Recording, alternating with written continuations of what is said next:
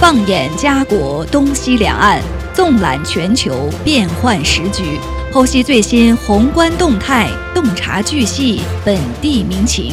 Yes, my radio。今日话题，欢迎您的收听。听众朋友，大家好，欢迎收听今日话题节目，我是陈琳，我是 Elaine。呃，今天啊，我们首先来关注安省医疗系统改革这样的一个话题。那之前啊，很多的省民也抱怨说，在安省就医呢，等待时间长，而且有可能呢，有一些呃费用还要进行收费，所以也引起了多方的诟病。呃，省长福特呢，最近也是因为。对安省医疗保健系统的投资计划呢，遭到了批评。呃，安省的居民啊，认为说全省的医疗系统呢正在陷入困境，比如像急诊室关闭啊，免费的医疗服务需要付费，护理等待时间很长等等问题。那我们看到省长福特在昨天呢发布了新闻稿，表示说。政府呢正在努力让患者更快的获得治疗，并且呢，首先向九十个小型医院和七十五个大型医院投资四千四百万元。那我们希望这个投资呢，能够让这些问题都得到有效、及时的解决。但是最近很多人呢也表示，在医院的亲身经历以及他们对安省运营医疗保健系统方式的看法，许多人呢都对此表示怀疑。呃，很多人认为，在解决急诊室大量关闭问题呃等方面呢，省政府做的还是不够的，而且情况还在不断的恶化。而且在本月早些时候，福特因为在医疗领域的微薄投资而受到批评。呃，自疫情以来呢，医疗系统人员配备一直都是全省医疗中心面临的一个巨大而且持续的问题，导致一些城市甚至没有可以使用的急诊室。没错，这个医疗人员短缺啊，是自疫情以来。爆发最突出的一个问题。那在去年五月，安省成为注册护理护士和居民人数比例最低的省份。那医院等待时间呢，也是创十四年来新高。安省政府表示呢，医院将能够决定啊如何分配这笔新的拨款。那重点呢，就是关注呃帮助人们更快的接受护理，并且呢在。急诊室停留的时间有望减少，这是针对等待时间长、医疗系统改革的一个问题。另外呢，这一次我们看到啊，省政府呢也拨款来帮助呃儿童和青少年就医。呃，事实上呢，安省政府将会在每年为儿科医疗增加三点三亿的拨款，来帮助儿童和青少年获得方便和优质的医疗护理。那这些儿科医疗护理呢，主要包括急诊、手术、门诊服务、诊断成像和心理健康。呃，安省省长福特提到呢，这项资金可以让一线医疗工作人员有能力为更多的儿童提供及时的治疗，而且呢，这些儿童也可以在离家很近的地方就医。呃，他们正在缩短看病等待的时间，增加新的病床。同时呢，也在建立一支医疗队伍，可以保证安省每一位居民，特别是我们的儿童和青少年，无论何时何地都能够及时的看到病。呃，这笔资金呢，可以帮助安省各大医院招募更多儿童手术室工作人员，增加手术量和诊断成像量，减少儿童和青少年在医院和社区中获得心理健康的等待时间。同时呢，新增八个青少年健康中心，为有成瘾问题的青少年提供就业、教育、住房、休闲、健康方面的服务。最后呢，加大患癌或饮食紊乱症儿童在医院与社区中心社会心理的支持服务。另外呢。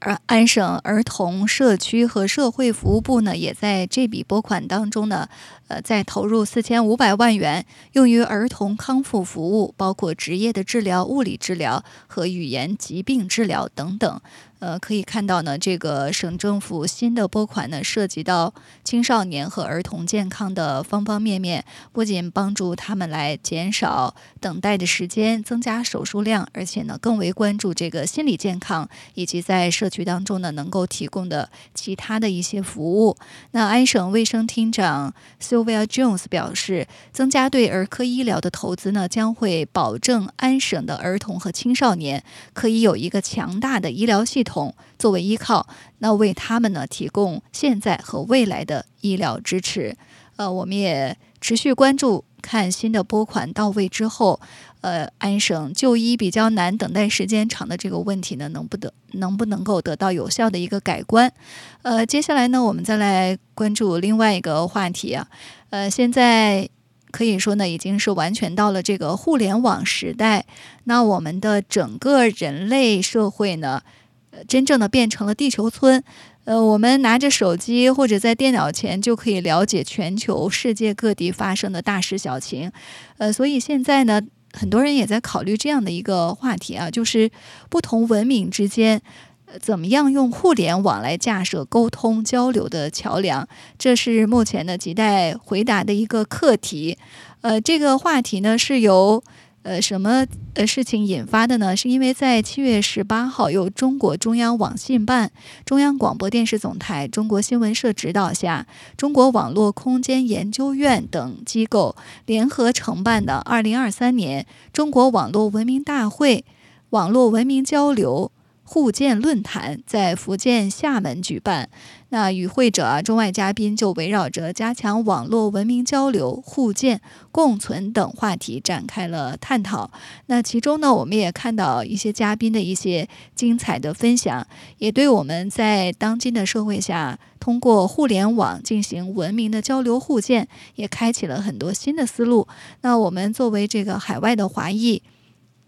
在不同的这个国家啊，看到呃这个不同的文明有一些交流和互相的了解。可能也有一些冲突和不理解。那么现在都是一个网络社会了，怎么样通过网络为桥梁，达到各个文明的相通相融？其实对我们海外华裔呢，在呃异国他乡的生活呢，也是有很大的帮助。所以今天呢，我们也借这样的一个话题呢，给大家分享一些嘉宾或者专家的一些精彩观点。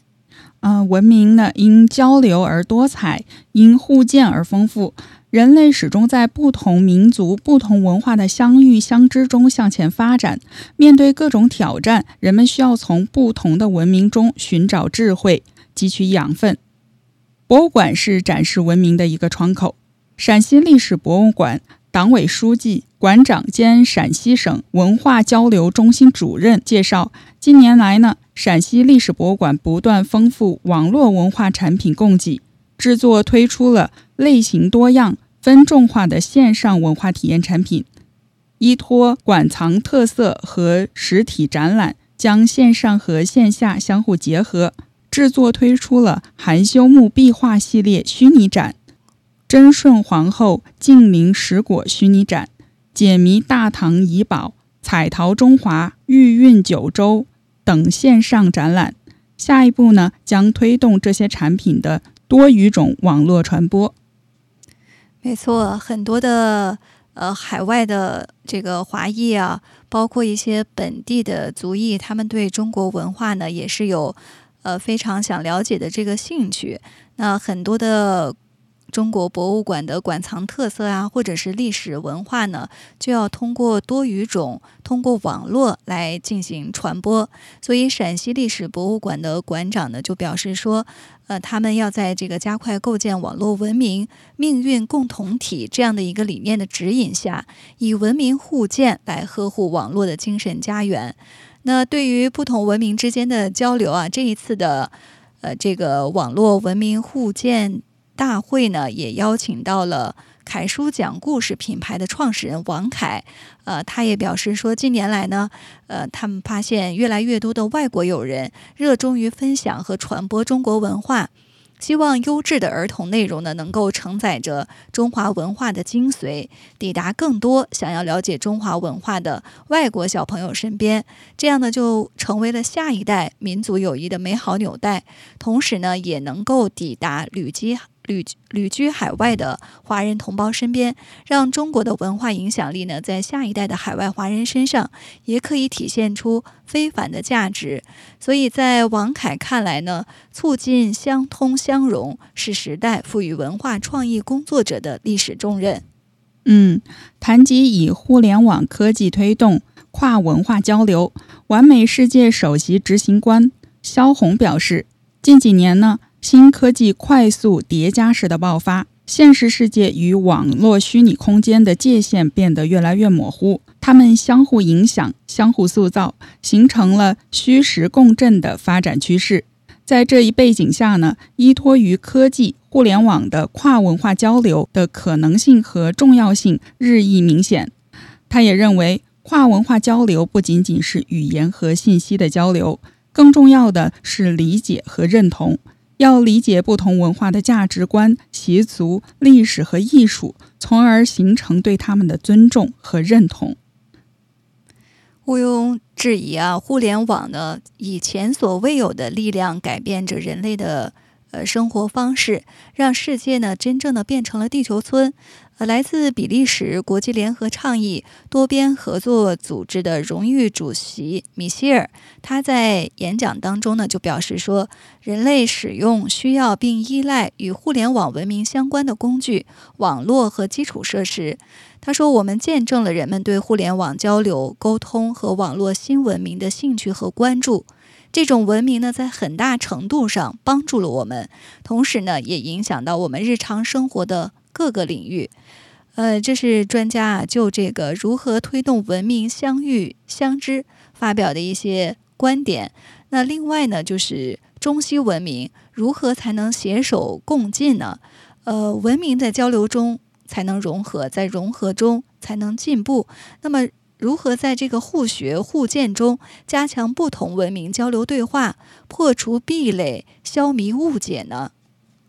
嗯，文明是互联网成长发展的题中应有之义，应当成为互联网的精神根性。光明日报原副总编辑、浙江大学城市学院文明与传播研究院研究员沈伟星认为，互联网时代要高度重视网络文明在当今社会发展中的引领作用，让文明的历史逻辑赋予网络世界应有的精神品格。精神风貌以及精神气质，让广大网民深切体会文明气象所具有的强烈精神呼召力。沈卫星也表示，国家间的信息鸿沟、数字差距、技术封锁等挑战十分的激烈，文化差异、价值观对立乃至意识形态斗争依然普遍的存在。而同时，互联网空间呼唤交流。互鉴之声日隆，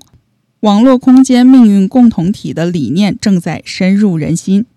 两千多年前啊，横贯亚欧的丝绸之路是连接东西方商贸人文的纽带。那古丝绸之路呢，对东西方文明互学互鉴，其实有着非常重要的启示。丝绸之路考古合作研究中心的首席科学家王建新先生就表示说。丝绸之路的历史是欧亚大陆东西方文明碰撞、交流、互动和融合的历史。那考古资料表明呢，较早的东西方人群与文化的交流就是发生在欧亚大陆北方草原地带。距今五千年前，东西方的人群就已经在这里交汇融合。呃，他说呢，中外联合丝绸之路考古工作，就是要深入的了解丝绸之路沿线国家的历史文化和传统，促进中国与丝绸之路沿线国家的相互了解和理解。这也是一带一路建设过程当中人文交流合作的重要内容。嗯，在中国定居二十二年的中国阿拉伯国家博览会顾问委员会委员肖克以自身经历讲述了中国和世界的变化。肖克表示，世界正在变化，因此我们也需要调整思路，拥抱变化。呃，他表示，他刚刚从中东出差回来，深切地感受到了这些国家非常想要追求自身的发展，而中国几十年的发展经验、中国企业的实力以及中国市场的规模，是许多国家愿意将中国作为战略合作伙伴的主要原因。对于当前人类文明交流互鉴，全球知名社会学家、英国社会科学院院士。马丁在视频发言中特别的提到了中国提出的人类命运共同体理念。他表示，中国一直站在支持全球治理的前列。二零一三年，中国提出构建人类命运共同体理念，这标志着中国在积极参与全球治理的进程中迈出了重要的一步。没错，构建人类命运共同体呢，是一个世界各种文明相互取长补短、交流互鉴的社会历史进程。那讲好中外文明交流互鉴的故事呢，就需要相互尊重、相互欣赏，找到相通共通之处，美人之美，美美与共。呃，山东省日照市委副书记王新生呢，他就分享了日照市在网络文明建设方面的一个实践。呃，比如顺应网络新媒体蓬勃发展的趋势，呃，一些人呢综合运用图文、短视频、海报等多种可视化、互动性强的呈现方式，让典型的事迹呢更加通俗、更加生动。呃，他举例说啊，比如今年以来，呃，日照市的杨女婿、美国人雷哥赶大集等。短视频就疯狂的圈粉六十多万，还有像香妹子跨越三十年找到山东妈妈等等这样的暖新闻也刷屏网络，引人共情。呃，江苏省苏州市网信办主任陈。陈雪荣，他也以苏州为例，表示说，呃，他们是在“互”就是互相的“互”这个字上呢进行联动，让苏风雅韵在海外平台呢掀起了阵阵的高潮。呃，苏州啊可以说是一个自带流量的网红城市。那苏州呢深入探索网络国际传播的新方式，发挥资源优势。策划打好一个账号、一场论坛、一个主题活动的传播组合拳，在全球网络当中呢，展现苏州历史文化的新香、文化人物特色和美好城市的形象，擦亮了苏州制造业、江南文化等城市名片。近年来呢，国家级非遗项目苏绣代表性传承人、中国工艺美术大师姚建平和团队成员，借助数字非遗手段，致力于优秀中华文化的推广传播，同时秉承绣随时代理念，推动非遗和互联网融合，加强中华文化与世界文明交流共存。我们将继续立足优秀文化根脉。创新传播方式，借助数字互联网持续扩大传播规模，挖掘非遗的艺术特质和生活美学属性，持续加强非遗系列性保护，促进可持续发展，努力让优秀文化参与构建中国话语和中国叙事体系，参与世界文明交流互鉴共存。定居厦门三十多年的。厦门大学美籍教授潘威廉，他以自身的经历呢，就讲述了自己所见证的互联网对人类交流的影响。他回忆说啊，说一九八八年，当时呢，他搬到厦门的时候，谁能想到会出现像互联网这样的事物呢？呃，一九八八年，他说，当他自己搬到厦门大学的时候，就发现中国和西方媒体所描绘的完全不同。于是呢，他写信给家人和朋友，帮助他们了解更加真实的中国。那今天呢，他也喜欢开玩笑说，中国人三十年前没有钱，而今天呢，他们仍然没有钱，是为什么呢？因为现在中国人什么事情都会使用手机，不用现金，就是不用钱，兜里不装钱。呃，所以这是呃，这个旅居。三十多年旅居中国三十多年的呃教授潘威廉呢，他以自身的经历来见证了互联网对人类文明交流的这个影响。他说呢，互联网是以我们从未想象过的方式改变了我们的生活，但它最大的可能性就在于帮助我们弥合人民之间、国家之间的障碍。来自土库曼斯坦的。若赫曼是在中国石油大学读书的留学生，对于互联网带来的交流便利，他也深有同感。网络不仅为我们读懂中国、了解中国提供了绝佳平台，也为我们从自己的角度出发，向世界各国讲好我们留学生的中国故事，向中国师长朋友讲好中亚故事，扩展了广阔的渠道。他认为，留学青年应该积极地行动起来，多多在网络上发出声音，树立良好的形象，传播正能量，发挥好桥梁纽带作用，为促进各国间民心相通贡献力量。没错，呃，在三十多年前啊，我们可能从未想过有一天，呃，文明的这种交联、互通、互融，是以互联网的方式传播的更广。呃，过去啊，很多呃所谓的这个 外国人，他们到中国的时候啊，也分享了自己出道时候的出道中国时候的一些呃经历和感受。呃，比如说在这个文明互鉴大会上，呃，来自这个中国阿拉伯国家博览会。顾问委员会委员肖克呢，他就谈及了中国这些年的变化。他说自己的刚到北京的时候，经常听到中国人用“吃饭了吗”打招呼，而今天的呃，而今天呢，在北京啊，很多餐厅看到的更多的是光盘行动的标志，呃，就是提醒人们不要浪费食物。所以他呢，就以自身的经历来感叹中国这些年的一个变化。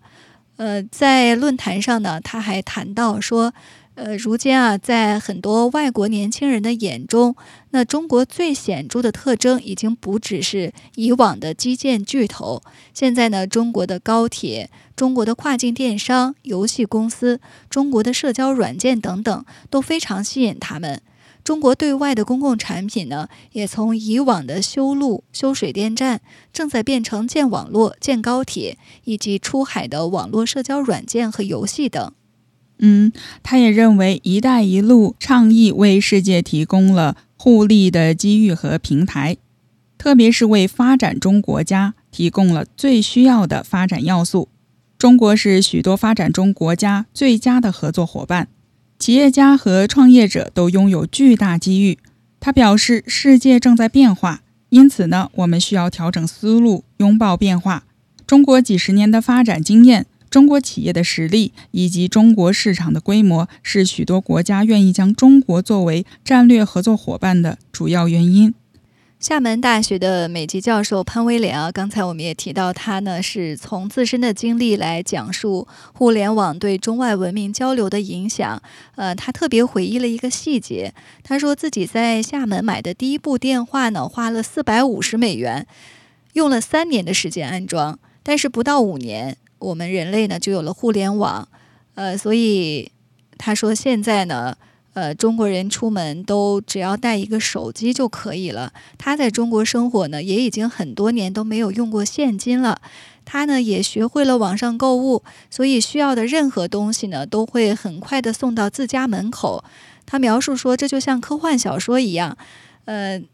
但当他去其他国家的时候呢，也不得不使用现金和信用卡。他呃，这让他觉得呢，好像去其他国家就回到了二十年前，呃，所以他说啊，互联网是以人们从未想象过的方式改变了生活的方方面面。那最大的可能性呢，就是我们刚才一直在讨论的，它可以帮助人们弥合人和人之间、国家之间的一些障碍。毋庸置疑，互联网以前所未有的力量改变着人类的生活方式，让世界真正变成了地球村。但是，互联网时代的到来也给人们带来了很多等待破解的全新问题。比利时国际联合倡议多边合作组织荣誉主席米歇尔在视频发言中就表示：“人类使用、需要并依赖与互联网文明相关的工具、网络和基础设施。”这塑造和推动了我们社会发展的方方面面，但也产生了新的挑战和问题。例如，所谓的数字鸿沟，由于缺乏资金、地理、社会和技术的可用性，并非所有人都有可能获得互联优势。此外呢，还有互联网使用的潜在负面影响，比如说网络成瘾对认知发展的伤害，信息过载对公共或私人边界的伤害，对社会关系和社区的伤害。这些新的问题和挑战呢，都需要共同的解决方案。在米歇尔看来，这些新的问题和挑战需要各国充分共商和共享解决方案。嗯，没错，网络空间呢是人类共同的活动空间。那网络空间的前途命运呢，也应该由世界各国共同掌握。其实，对于网络空间出现的这些新挑战、新问题呢，中国已经给出了自己的答案，就是构建网络空间命运共同体。那对于当前人类文明的交流和全球互联网的治理，全球知名社会学家、英国社会科学院院士。马丁他也在发言中呢，特别提到了中国提出的命运共同体的理念。他表示呢，中国是呃一直在站在支持全球治理的前列。那二零一三年呢，中国就提出了构建人类命运共同体的理念，这标志着呢，中国在积极参与全球治理的进程当中又迈出了重要的一步。厦门举行的文明交流互鉴大会上的一些。呃，精彩的分享。那这样的一个话题呢，相信还在始终延续着。呃，很多的嘉宾人士呢，也继续分享着他们的一些想法和交流之道。那也希望在这样的一个探讨当中啊，大家可以获得如何进行文明交流、搭建国际交流桥梁的一些新方式和新办法。那我们在这个网络的世界当中呢，能够达到文明之间的互通。互融可能是大家的一个共同的期望。这是本次七月十八号在中国厦门举行的网络文明交流互鉴论坛中当中一些嘉宾所做的精彩分享。说到不同文明之间的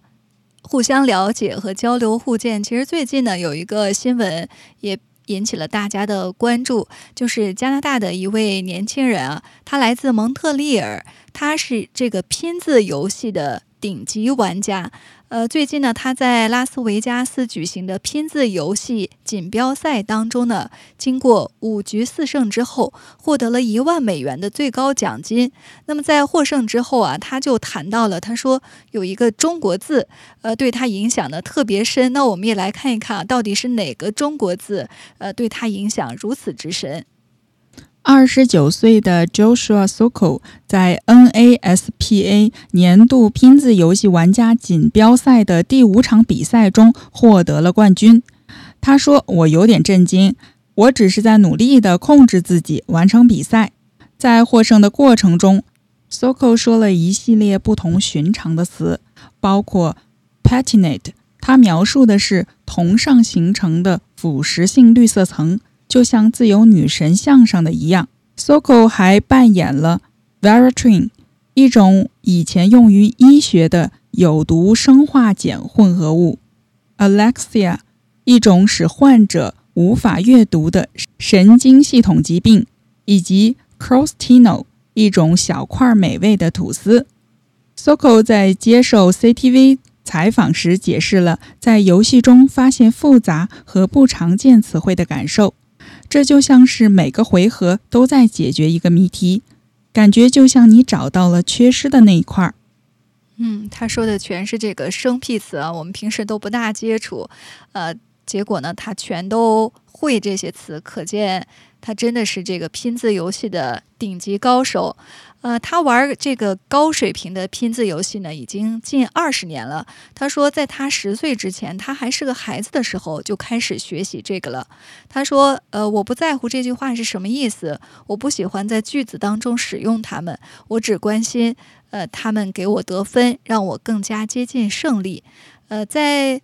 Soko 十岁的时候呢，他的母亲就带他去蒙特利尔的拼字俱乐部，和更高级的选手一起训练。那据呃回忆说啊，走进那个房间呢，与他在家里已经习惯的厨房桌上的游戏相比，呃，是一个非常大的一个进步。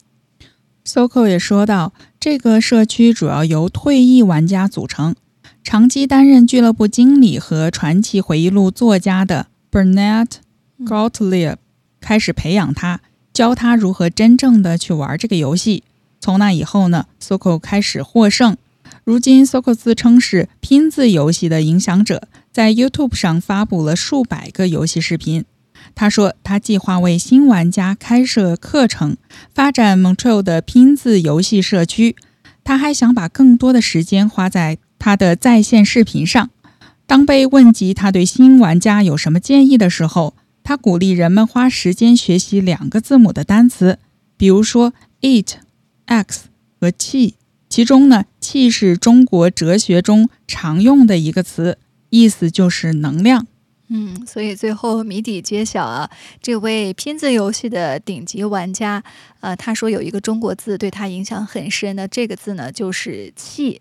呃，我们中国人也讲求这个精气神啊，就是你这个人本身很有能量。呃，气呢是一种，呃，可以说是。看不见、摸不见的一个无形的一个能量，所以在我们中国的文化当中呢，真的也是一个非常呃神秘的领域。那这位来自蒙特利尔的年轻人呢，他就抓住了这个中国文化的，可以说其中的一个精髓吧，就是气能量。呃，相信也是这个字。呃，带给了他这个满满的能量，最后呃升级为这个顶尖的高手。呃，那今天呢，我们的今日话题呢到这里就结束了。呃，我们也通过这个加拿大小伙的故事啊，也看到这个不同的文明之间交流互鉴，确实有非常深远的这个意义。那我们下期节目再见。